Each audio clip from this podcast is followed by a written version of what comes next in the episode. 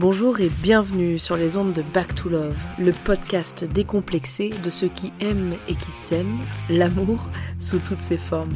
Je suis Diane Montillot, Love Coach, et je dédie ce podcast à l'amour et à ses nombreuses manifestations de notre quotidien. Au plaisir de vous retrouver tous les jeudis pour un nouvel épisode.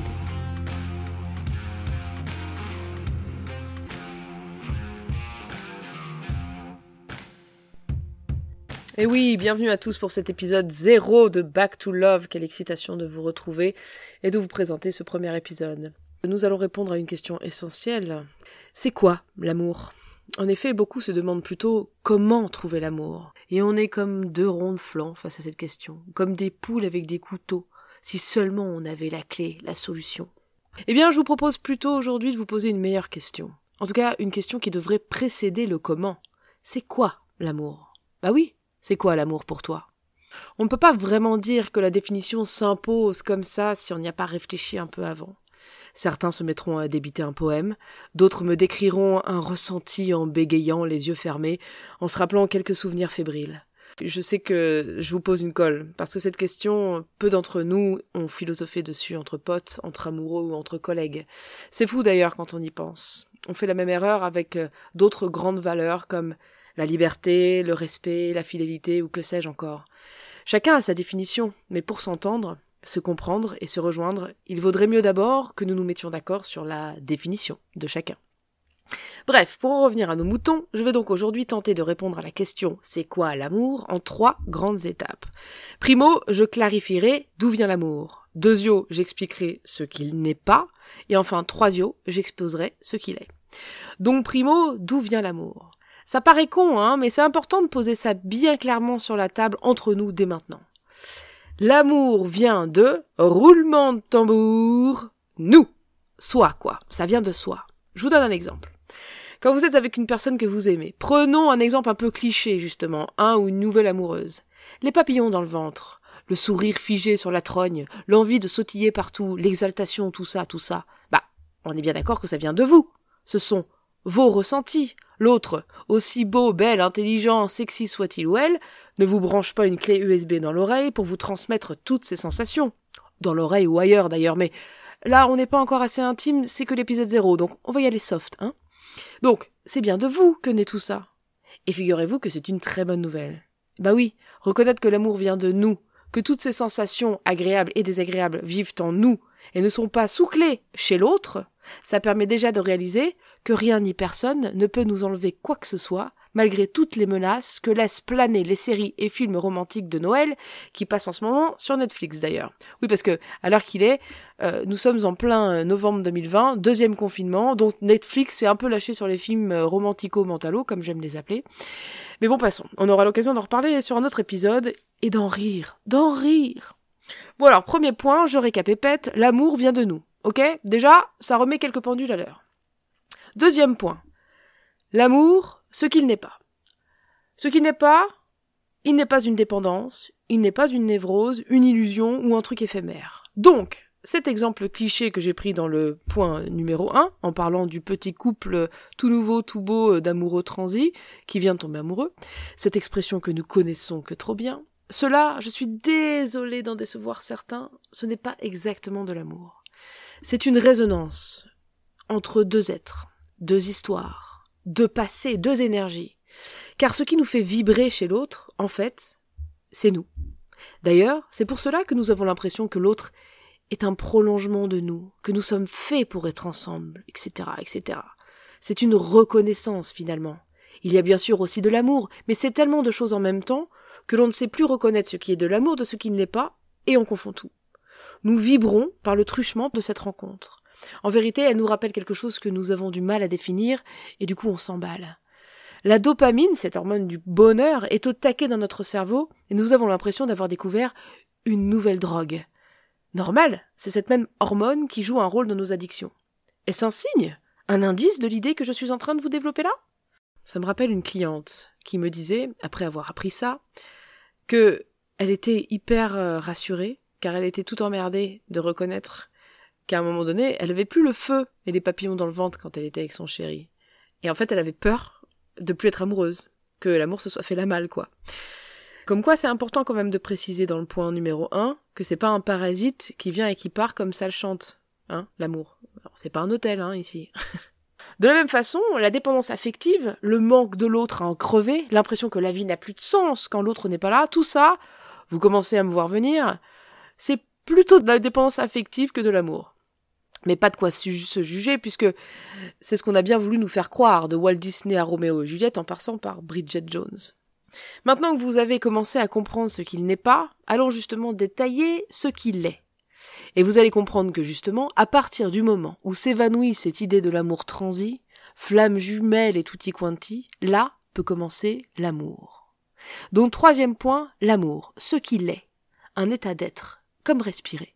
C'est la matière, le sentiment, à défaut de meilleurs termes, qui sous-tend tout notre être. J'entends encore beaucoup trop autour de moi une vision fractionnée de l'amour. On parle d'amour amoureux, filial, maternel, paternel, fraternel, amical, mais l'amour n'a pas de frontières, pas de catégories. L'amour est un point, c'est tout. Il se ressent et s'exprime de plein de façons différentes, mais il est une seule et même chose en nous, qui a toutes les saveurs, toutes les intensités, toutes les couleurs. Je vous donne des exemples. Que ressentez-vous lorsque vous rentrez le soir et que vous retrouvez votre animal de compagnie préféré? Quand vous voyez ses yeux pleins de joie quand il vous voit? Quand vous le regardez dormir les quatre fers en l'air tout attendri? De l'amour.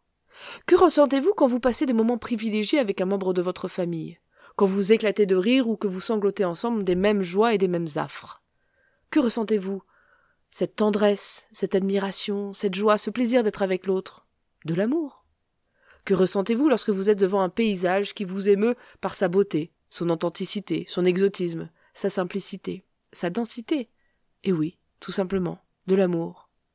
Et ce truc quand vous rejoignez un ou une amie plus ou moins chère à votre cœur, cette excitation, cette anticipation, ces bulles légères dans la tête à l'idée de la retrouver.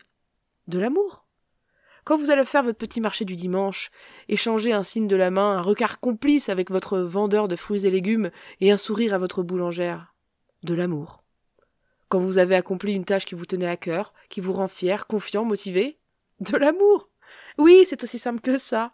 L'amour a toutes les formes, toutes les intensités, et le voir ainsi, c'est déjà réaliser que nous en sommes entourés, que nous en sommes pleins, et que l'idée n'est pas de le trouver, mais bien de le reconnaître en nous et tout autour de nous. Alors oui, vous l'aurez compris, ça commence par nous. C'est un exercice pratique et philosophique. Et plus vous allez vous ouvrir à cette idée, plus vous allez vous rendre compte que la clé est en vous, dans votre regard, dans votre positionnement émotionnel. Et ce n'est pas parce que certains jours vous avez l'impression d'être entouré d'abrutis finis que c'est la vérité, et qu'il n'y a pas néanmoins toute cette réalité, tout cet amour prêt à être reconnu tout autour de vous quand ce sera le moment pour vous de le reconnaître. Et ce n'est pas parce que un jour vous, avez l'impression d'être entouré d'abrutis que le lendemain vous pouvez ne pas reconnecter avec cette sensation profonde et vous sentir entouré d'amour. Arrêtons de nous défendre d'aimer. Ce serait comme de dire que nous n'existons pas, ça n'a aucun sens. Je suis d'ailleurs convaincu que c'est ça qui rend certains d'entre nous malades et malheureux. Alors évidemment, je suis désolée, je vais encore en décevoir certains, si je vous dis que lorsque l'on est en couple, vous aimez beaucoup plus que juste votre compagne ou votre compagnon. Vous aimez plus ou moins tous les êtres qui vous entourent, hommes ou femmes, et c'est ok. En effet, il y a plein de façons d'aimer et d'exprimer notre amour. Aimer est beaucoup, beaucoup plus qu'une attirance charnelle. Vous pouvez d'ailleurs reconnaître que vous êtes attiré par quelqu'un, que vous ressentez une attirance charnelle, vous en réjouir Bah oui, vous êtes en vie, youpi, quelle bonne nouvelle Et pourtant décider de canaliser cette énergie de vie pour la mettre au service de votre couple, de votre créativité, ou que sais-je encore, le cœur léger. Nous sommes libres, à chaque instant, de diriger nos émotions et nos ressentis comme bon nous semble, pour une vie riche, constructive et épanouissante.